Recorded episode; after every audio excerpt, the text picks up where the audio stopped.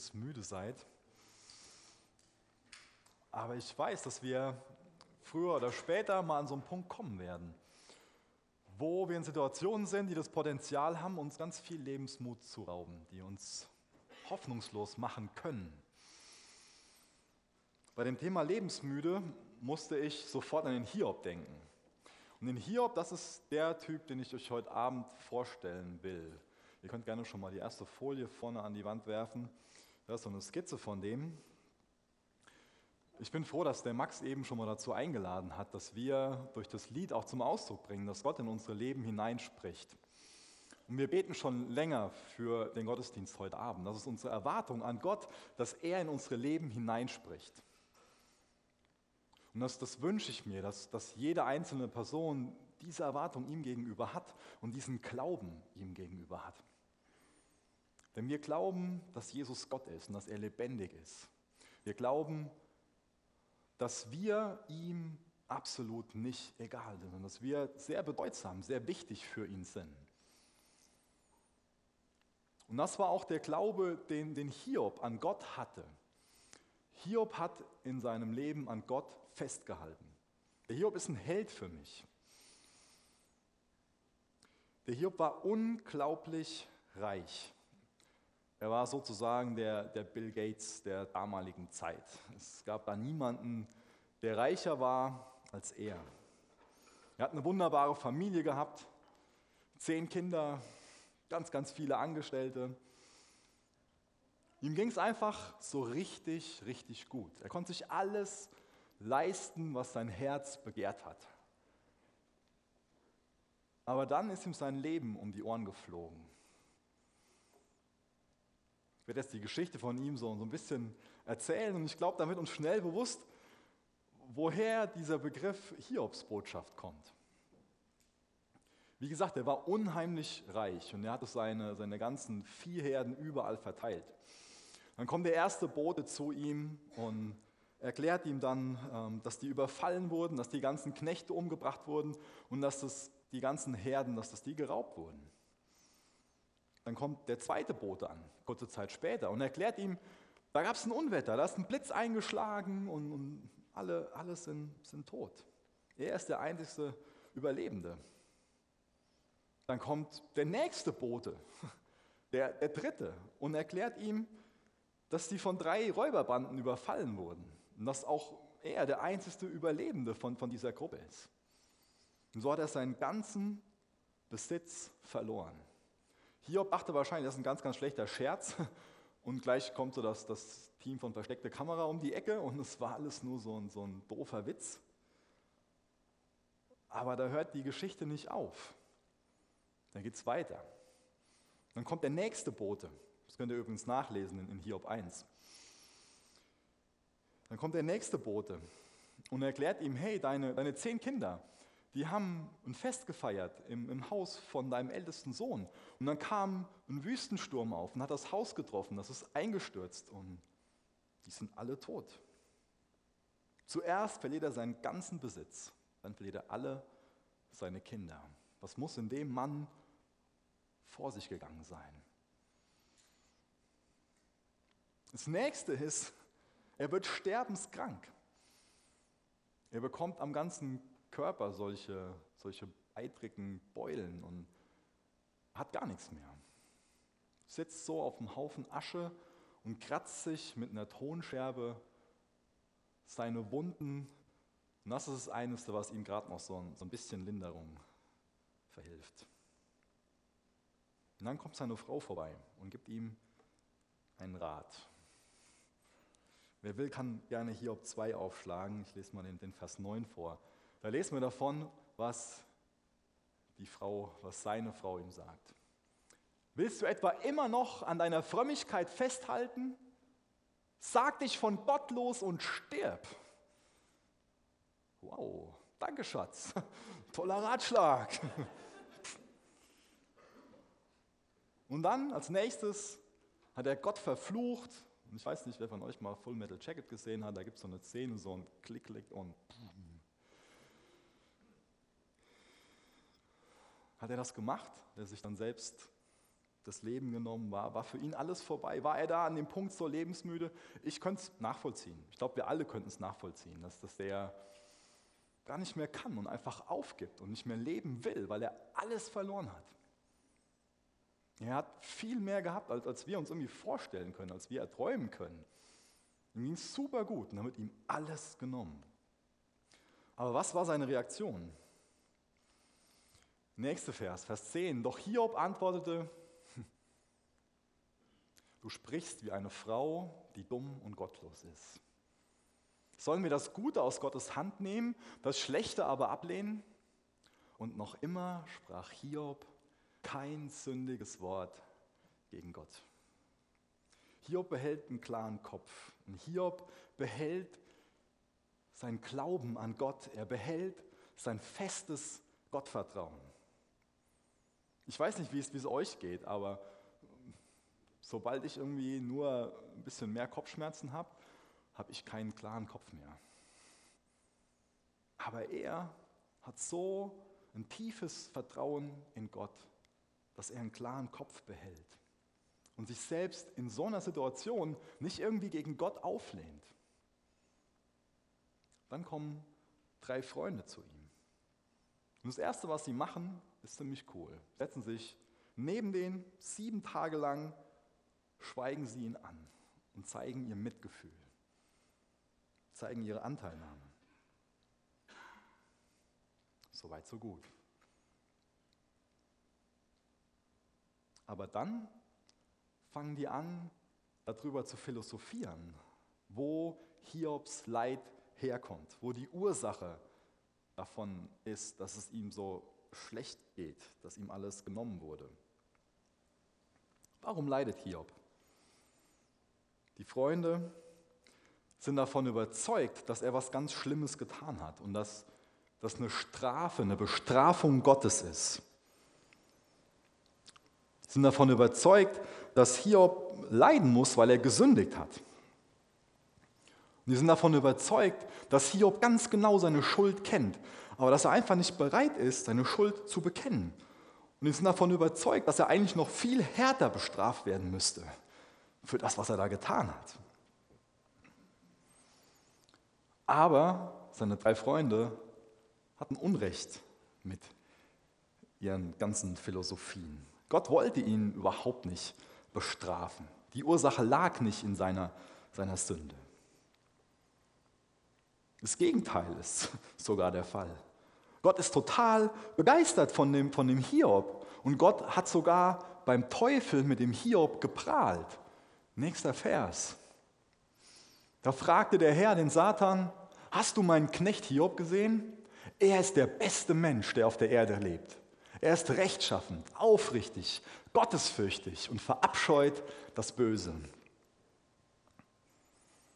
In den nächsten Versen lesen wir dann davon, wie der Teufel so darauf reagiert. Der geht nämlich her und sagt, hey Gott, wenn du mir nun mal, und das übertreibe ich jetzt ein bisschen, da spinne ich da ein bisschen rein, wenn du mir nun mal so eine Woche mit dem Hiob gibst, Spätestens nach zwei Tagen lehnt er sich gegen dich auf. Spätestens nach zwei Tagen verflucht er dich. Und am dritten Tag lässt er sich Gott ist tot auf die Stirn tätowieren. Dem geht es einfach nur gut. Deswegen ist er so gottesfürchtig und aufrichtig und, und rechtschaffend. Lass mich mal machen. Und Gott erlaubt das.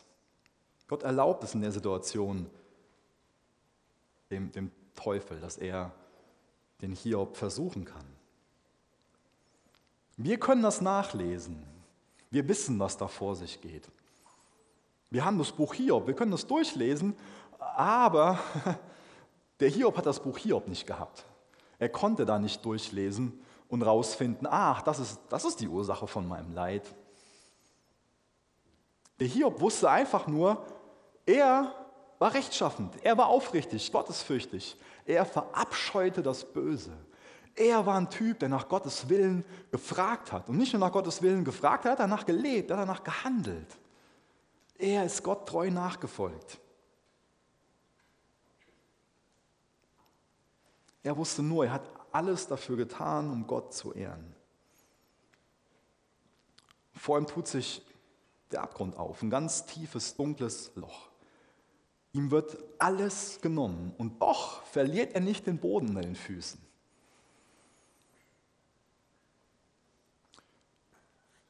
Heute auf den Tag genau vor sechs Jahren wäre ich definitiv nicht in der Lage gewesen, hier vorne zu stehen. Da war ich mit meiner Frau ähm, im, im, Krankenhaus und ähm, Los war damals zum ersten Mal schwanger gewesen. Und wir haben uns total über unsere Tochter gefreut und davon geträumt, Familie zu sein. Und ich habe mir das vorgestellt und, und so vom inneren Auge ausgemalt, wie das sein wird, wenn meine Tochter zu mir kommt und zum ersten Mal Papa sagt und all sowas. Und dann sagt uns der Arzt, das Herz schlägt nicht mehr.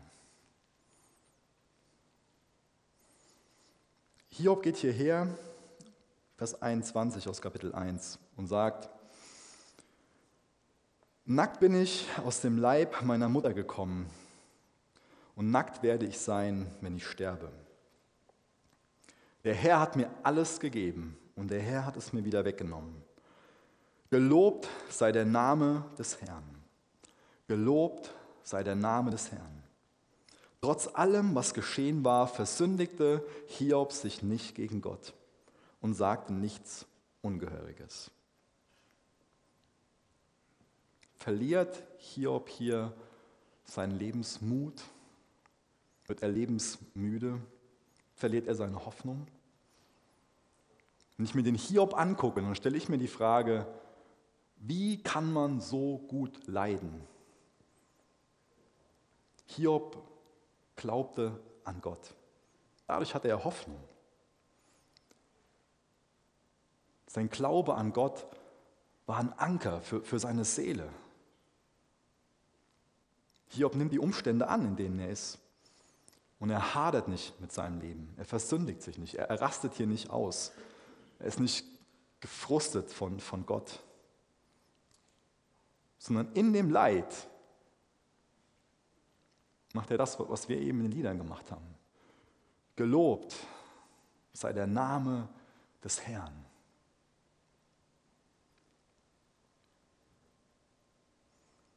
Ich glaube, die, die Frage nach dem Sinn im Leiden, die, die stellt sich heute wie damals. Und der Hiob quält sich über mehrere Kapitel, kann man das nachlesen, mit diesen Fragen. Und ich kann jetzt nicht sagen, dass, dass Gott jetzt da alle Antworten drauf gegeben hat. Aber ich finde es total spannend, auf was Gott Hiobs Aufmerksamkeit lenkt. Nämlich Gott lenkt Hiobs Aufmerksamkeit auf sein Wesen, auf seine Herrlichkeit, auf seine Größe. Und Hiob wird durch ein ganz neu gefundenes Verständnis von Gottes Wesen, von Gottes Größe zufriedengestellt. Und das wünsche ich dir, dass du ganz neu zufriedengestellt wirst durch ein Verständnis davon, wer Gott ist, wie er ist. Hiob 42, Vers 5, da steht, bisher kannte ich dich nur vom Hören sagen, doch jetzt habe ich dich mit eigenen Augen gesehen. In meinen eigenen Worten ausgedrückt, Gott, ich dachte, dass ich dich kennen würde, aber erst jetzt kenne ich dich wirklich. Ich will nicht, dass ihr mich falsch versteht. Ich wünsche dir das nicht, ich wünsche mir das nicht, dass wir durch so ein Leid durchgehen müssen wie, wie der Hiob. Aber was ich dir wünsche und was ich mir wünsche, ist, dass wir Gott besser kennenlernen. Und glaub mir eine Sache, es ist nichts kostbarer, als Gott ein bisschen besser zu kennen. Da solltest du dein Herz dran hängen. Gott besser kennenzulernen. Es gibt nichts, was für dich bedeutsamer ist, was für dich kostbarer werden kann, als Gott ein Stückchen besser kennenzulernen. Warum verzweifelt der Hiob nicht? Ganz ehrlich, als ich gehört habe, das Herz von dem ungeborenen Baby schlägt nicht mehr, von, von meinem ungeborenen Baby schlägt nicht mehr, das, das hat mich ein Stück weit lebensmüde gemacht. Hiob 19, 25 bis 27. Ich glaube, da bekommen wir eine gute Antwort darauf, warum Hiob nicht lebensmüde wird. Hiob 19, Vers 25. Und doch weiß ich, dass mein Erlöser lebt und auf dieser Erde das letzte Wort haben wird. Mag meine Haut noch so zerfetzt und von meinem Fleisch wenig übrig sein, werde ich Gott doch sehen. Ich werde ihn sehen. Ja, mit meinen eigenen Augen werde ich ihn erblicken, ohne jede Fremdheit. Und danach sehnt sich alles, alles in mir. Danach Gott zu blicken, danach sehnt sich alles mir. Warum verzweifelt Hiob hier nicht? Der erste Punkt, Hiob wusste, Jesus lebt. Er wusste, sein Erlöser lebt. Deshalb wir schauen zurück auf die Geburt, auf die Kreuzigung, auf die Auferstehung von Jesus. Wir glauben daran, dass das geschehen ist. Für uns ist das ein Fakt. Ja? Das steht für uns in den Geschichtsbüchern. Aber Hiob hat so einen großen Glauben, dass er auf was Zukünftiges schaut und sagt, ich weiß, dass das so ist. Wir blicken zurück. Wir wissen, dass wir leben anno domini, das heißt, wir leben nach Christus. Wir schauen auf was zurück, wo neu angefangen wurde, die, die Jahre zu, zu zählen. Aber Hiob, der hat so viel Glauben, dass er darauf vorausschaut. Hiob war davon überzeugt, dass Gott einen Erlöser senden wird und dass dieser Erlöser sterben wird und wieder auferstehen wird. Hiob glaubte Gott. Und wir wissen, Jesus ist auf diese Erde gekommen. Wir wissen, er wurde barbarisch am Kreuz von Golgatha, an dieser Schädelstätte, hingerichtet, gekreuzigt. Aber wir wissen auch, dass ihn das Grab nicht halten konnte, dass er am dritten Tag auferstanden ist. Wir wissen, dass er tot war, aber dass er lebendig geworden ist. Wir wissen, dass Jesus die Auferstehung und das Leben ist. Er war tot, aber er lebt. Bis zu 500 Leute haben ihn auf, auf einmal gesehen, haben mit ihm gegessen, sind neben ihm hergelaufen, haben mit ihm gesprochen. Wir wissen, Jesus ist auferstanden. Und ich finde das ganz spannend, wenn man sich so das Leben von, von den Jüngern anguckt. Vor der Auferstehung waren sie ganz anders drauf als nach der Auferstehung. Zum Beispiel der, der Petrus. So das klassische Beispiel dafür, dass, dass er Jesus verleugnet hat. Aber was passiert mit ihm nach der Auferstehung? Er ist total mutig. Er predigt an Pfingsten und Tausende bekommen neues Leben, werden wiedergeboren. Alle bis auf ein Jünger sterben als Märtyrer für ihren Glauben an diesen auferstandenen Jesus. Mir ist es voll wichtig, dass du nicht verpasst, dass Jesus lebt. Dass du nicht verpasst, dass das Grab leer ist. Wenn du verpasst, dass Jesus lebt, dass das Grab leer ist, dann verpasst du alles. Das ist, das ist der Eckstein, das ist das Wichtigste.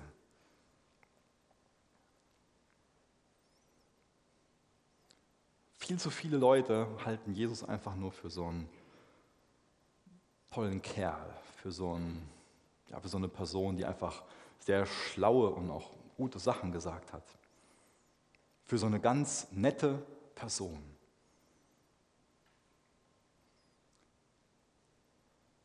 Ist dir schon mal eine nette Person begegnet, die dir erzählt hat, ich werde von den Toten auferstehen? Macht sowas eine nette Person?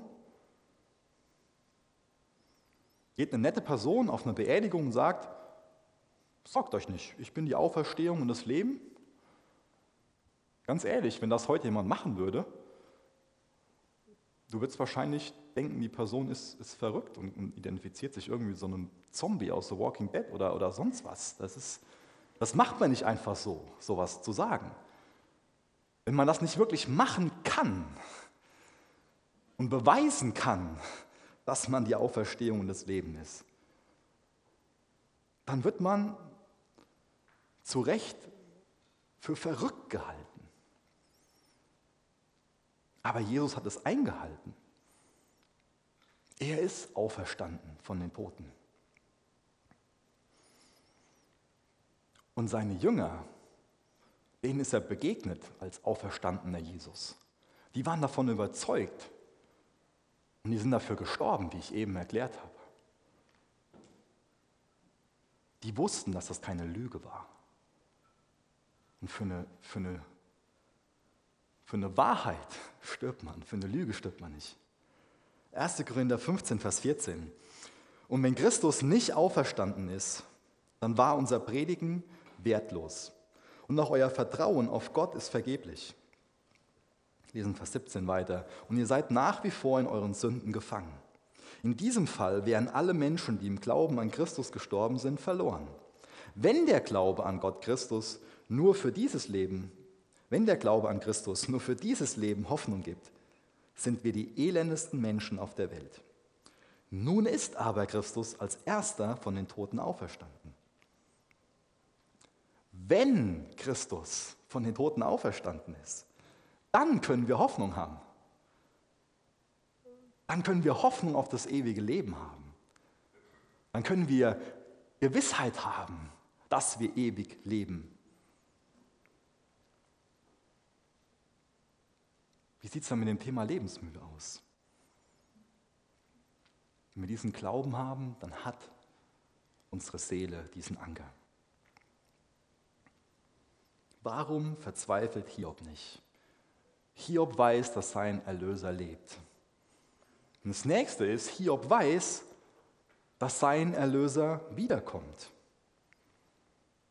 Ich habe das eben schon mal erklärt, dass die Geburt und die Auferstehung von Jesus, dass das für uns in der Vergangenheit liegt, für Hiob in der Zukunft. Und dass Jesus wiederkommt, das liegt auch für uns in der Zukunft. Das lag damals schon für Hiob in der Zukunft und das ist für uns immer noch so. Das haben wir eben in Vers 25 gelesen. Ein paar Übersetzungen steht da, er wird als letztes auf der Erde stehen oder er wird das letzte Wort haben. Damit er als letztes auf der Erde stehen kann, das letzte Wort hier haben kann, muss Jesus wiederkommen. Ich habe eben schon ein paar Sachen dazu erklärt, wie Jesus als erstes Mal auf diese Erde gekommen ist. Als Jesus zum ersten Mal auf die Erde gekommen ist, kam er als Lamm, das geschlachtet wird und das die Schuld, die Sünde der Welt sühnt. Er kam als hilfloses Baby in die Krippe. Er starb am Kreuz für dich und mich, trug eine Dornenkrone. Furchtbar gelitten, wurde ausgepeitscht, gelästert, bespuckt. Sein Bart wurde ihm rausgerissen. Selbst sein Vater hat ihn verlassen. Er starb durch die brutalste Methode, die es gibt, durch das Kreuz. Wenn er jetzt wiederkommt, wie kommt er dann wieder? Kommt er wieder als Lamm? Er wird als König von Juda wiederkommen. Er wird sein Königreich auf dieser Erde aufbauen. Und dann wird nur noch sein Wille auf dieser Erde geschehen.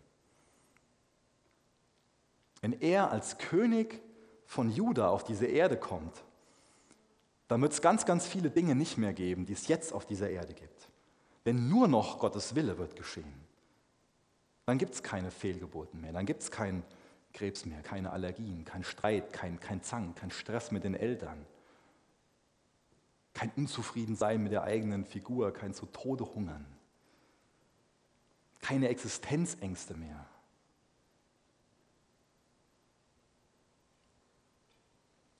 Kein, kein Missbrauch, kein Gefühl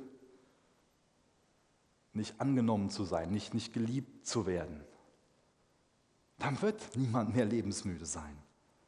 Dann gibt es kein, keine Ungewissheit mehr. Das Paradies auf der Erde, Eden. Das Paradies, das ist, das ist der eigentliche Plan Gottes mit uns Menschen. Das ist das, wie Gott alles mit uns Menschen angefangen hat. Das wird dann wieder Realität sein. Das ist die Hoffnung, das ist der Glaube, den Hiob hat. Das ist die Erwartung, die er hat. Und deswegen wird er in diesen krassen Umständen nicht lebensmüde. Deswegen verliert er nicht die Hoffnung.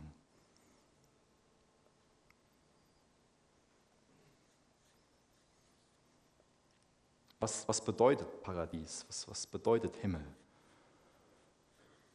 Warten da so fette, nackte Babys mit Flügeln auf uns, die an der Harfe zupfen? Kann euch beruhigen. Ich habe mal das Buch hier gelesen, das nennt man die Bibel, und da steht was anderes drin. Da ist nicht diese Beschreibung vom, vom Himmel drin. Und da wird das beschrieben, was ich eben erklärt habe.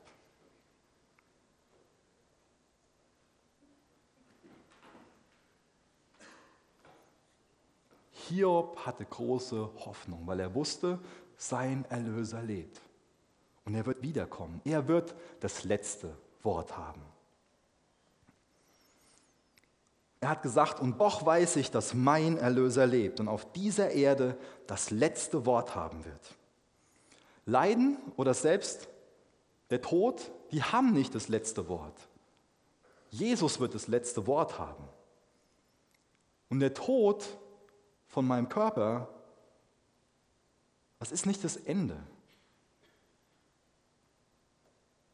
Du bist eine Seele und du hast einen Körper. Der Körper ist wie so ein, wie so ein Zelt. Und die Seele verlässt beim Tod dieses Zelt.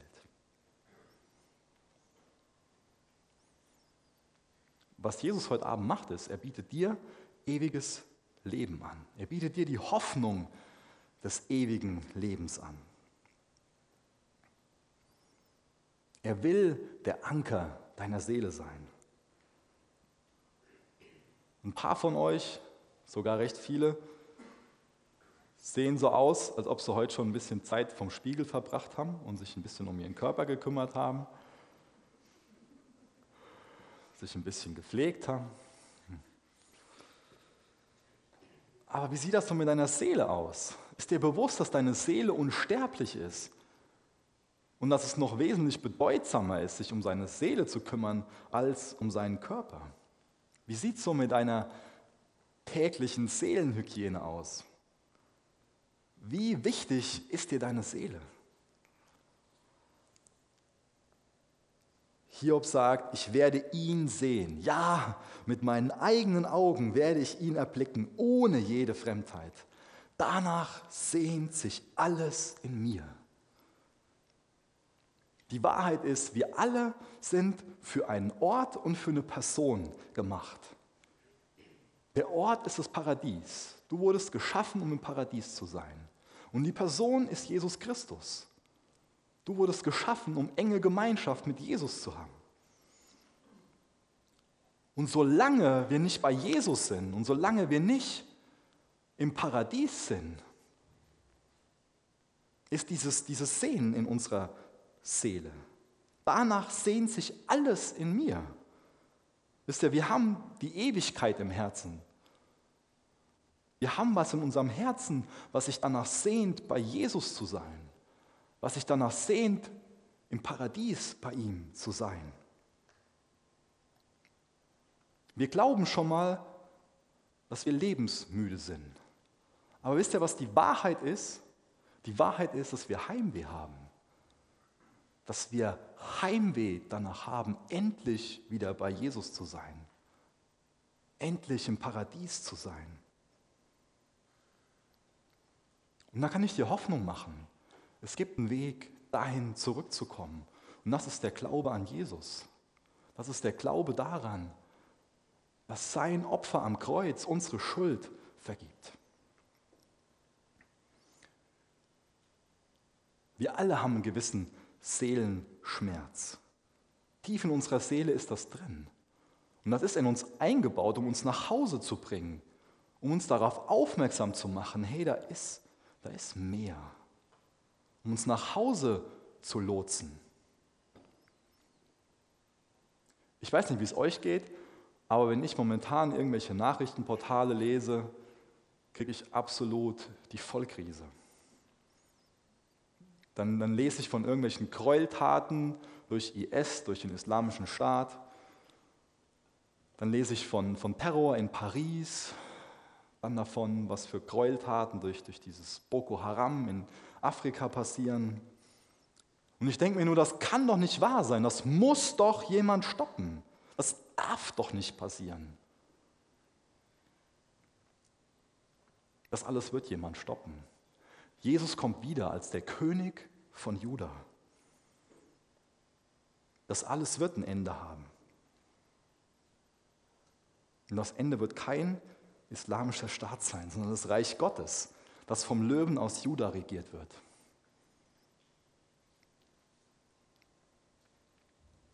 Warum stehen wir morgens auf? Ich glaube, das fragen wir uns schon mal. Warum stehen wir morgens auf? Geht es echt nur darum, sich abzurackern, um ein bisschen mehr Geld zu verdienen? Geht es echt nur darum, irgendwie ein heißes Mädel abzukriegen? Ich glaube, es gibt hunderttausend Sachen, wo wir uns fragen, ist das alles? Ist das alles? Ist es das wirklich, ist es das wirklich wert? Und ich glaube, dass diese Frage, ist das alles, dass die unsere Lebensmüdigkeit aufdeckt, ans Tageslicht bringt. Und das ist die Sehnsucht, die uns nach Hause treiben will. Da ist ein Kampf in deiner Seele. Aber das ist dazu da, um dich nach Hause zu leiten, um dich zu Jesus zu bringen. Kennt jemand von euch diese Find My iPhone App? Sagt euch das was?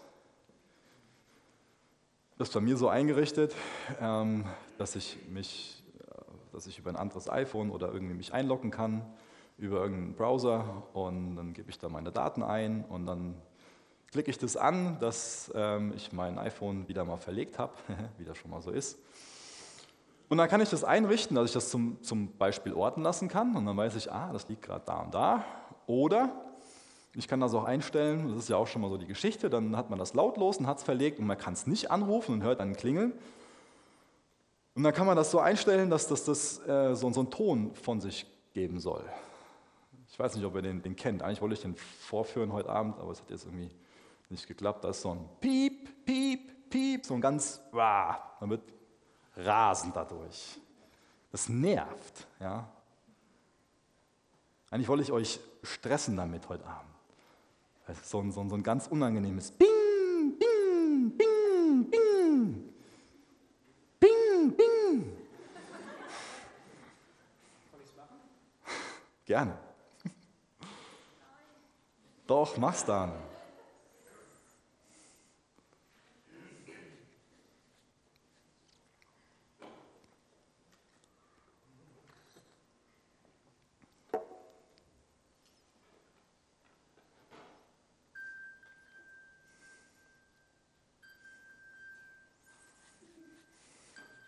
Ich glaube, dass das so ein Geräusch in unserer Seele gibt. Ich glaube, dass es nicht nur so schlaue Leute gibt, die bei Apple arbeiten und das so erfunden haben. Wer das jetzt verlegt, der Dane, mach als weiter. Dann hat es verlegt und das iPhone sagt, ich will nach Hause zum Dane. Der kümmert sich so gut um mich. Der, so, der verbringt so viel Zeit mit mir. Der, nein.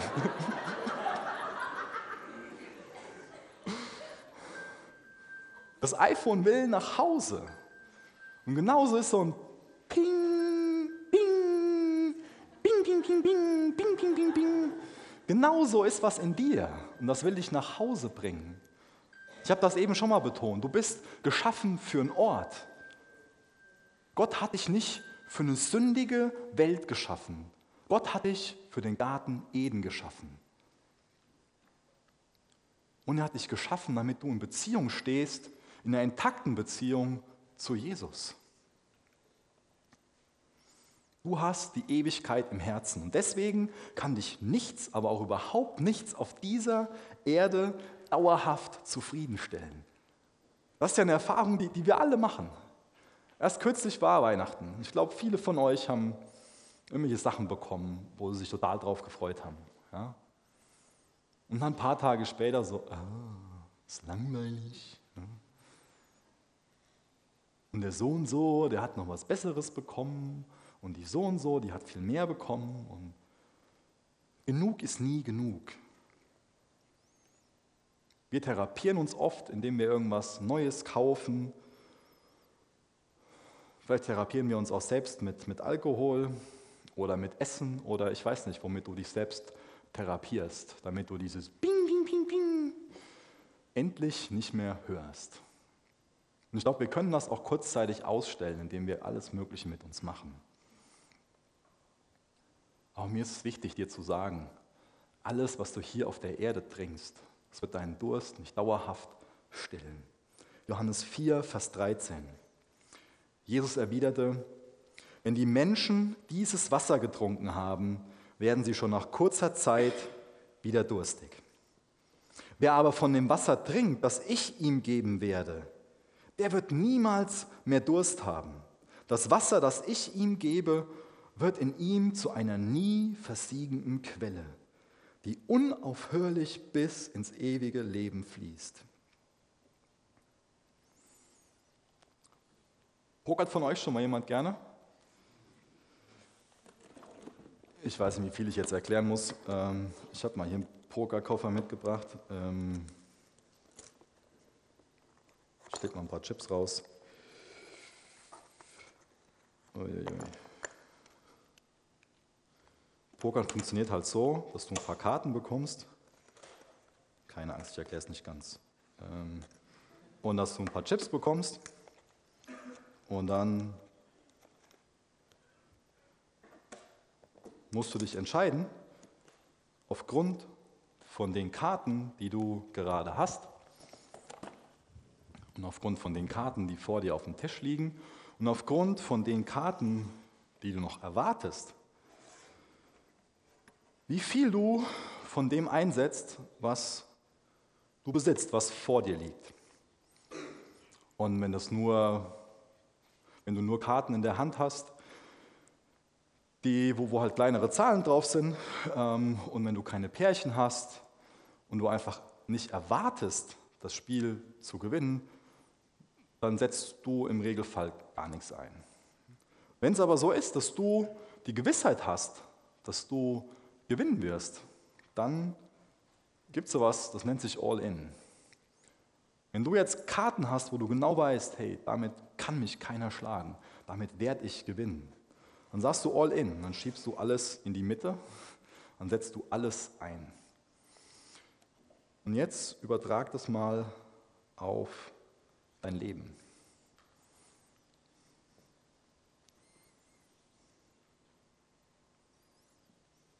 Weil ich glaube, dass sich das gut auf unser Leben übertragen lässt. Wir haben gewisse Erwartungen. Du hast die Erwartung, du bekommst noch die Karte und du wirst gewinnen. Du hast gewisse Erwartungen, deswegen triffst du gewisse Entscheidungen. Deswegen bist du bereit, dich in gewisse Sachen zu investieren. Deswegen bist du bereit, für ein paar Sachen hier so, so zwei Chips zu geben und für andere würdest du jetzt eher hergehen und sagen, ach nee, da setze ich ein bisschen mehr drauf. Für was setzt du dein Leben ein? Du hast Erwartungen an, an Dinge, an Personen, an, an Ereignisse, weil du glaubst, dass sie dich glücklicher oder zufriedener machen. Was, was für Karten hast du da so? Was sind das für, für Dinge, wo du diese Erwartung hast? Das habe ich momentan so als, als Karten auf der Hand und dafür setze ich alles ein. Wenn du beim Pokern weißt, dass du gewinnen wirst, dann gehst du all in. Auf was vertraust du, dass es dir Glück und Zufriedenheit geben wird?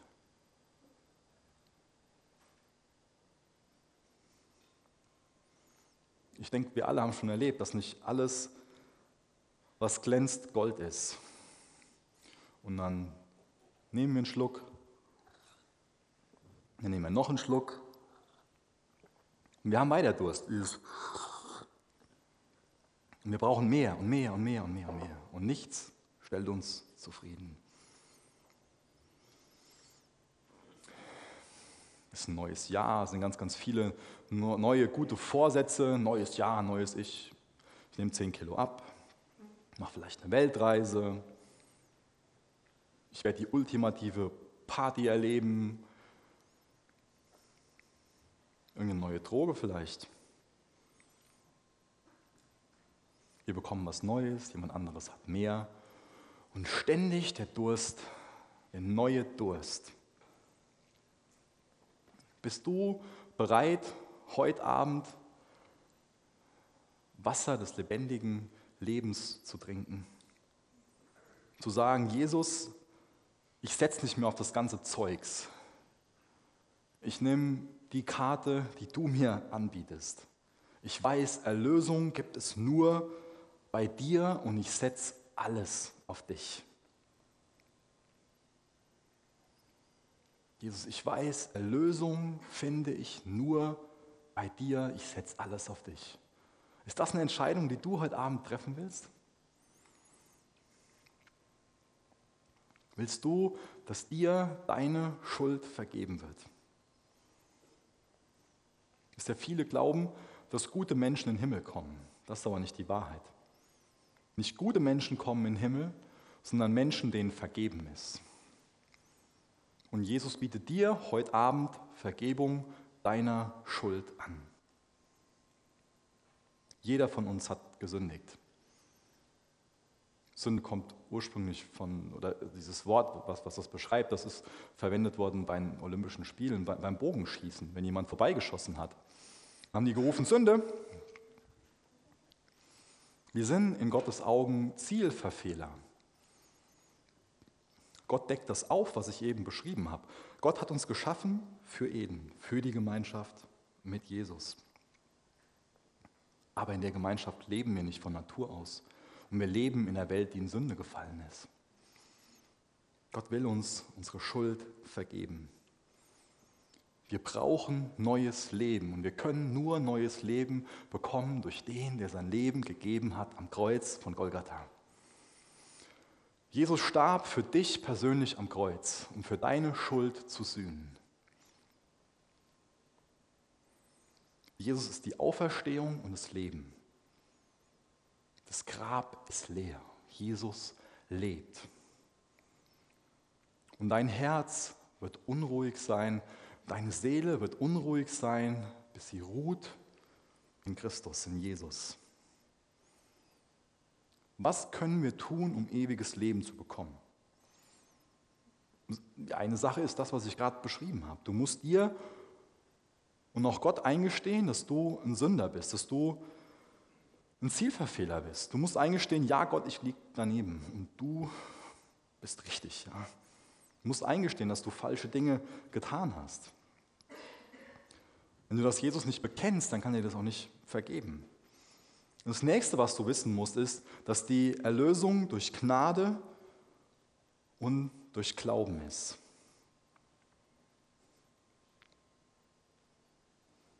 Du solltest glauben, dass Jesus für dich gestorben ist, dass Jesus wieder auferstanden ist. Und du solltest bereit sein, dich von deinen Sünden, von deiner Schuld wegzudrehen und ein neues Leben mit Jesus anzufangen. Vielleicht warst du gerade auf dem Weg nach Wetzlar und gehst dann her und sagst, nee, das ist das falsche Ziel. Ich drehe jetzt rum und ich steuere jetzt in die entgegengesetzte Richtung. Das sollte der Wunsch in dir sein.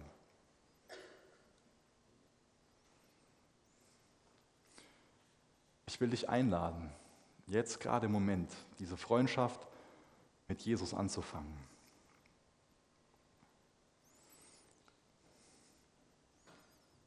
Und vielleicht kommt das falsch rüber, was ich jetzt sage. Und vielleicht denkst du so, ja, muss das wirklich sein? Und ist das jetzt nicht ein bisschen manipulativ, was der Micha da macht? Ich will dir sagen, Spiel mit deiner Zukunft kein russisches Roulette. Du hast jetzt eine Möglichkeit, Jesus anzunehmen. Und ganz ehrlich, es ist möglich, dass es die letzte Gelegenheit ist. Und verstehe mich nicht falsch, ich will dich zu nichts überreden.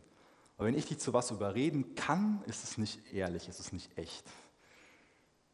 Mir geht es darum, dir zu sagen, es gibt eine gute Nachricht, auf die kannst du reagieren. Mir geht es nicht darum, dass du gleich im Gebet nachplapperst. Du wirst nicht durch Nachplappern von einem Gebet gerettet. Wenn du gleich eine Entscheidung triffst, dann kannst du die Entscheidung damit bestätigen, dass du im Gebet mitsprichst.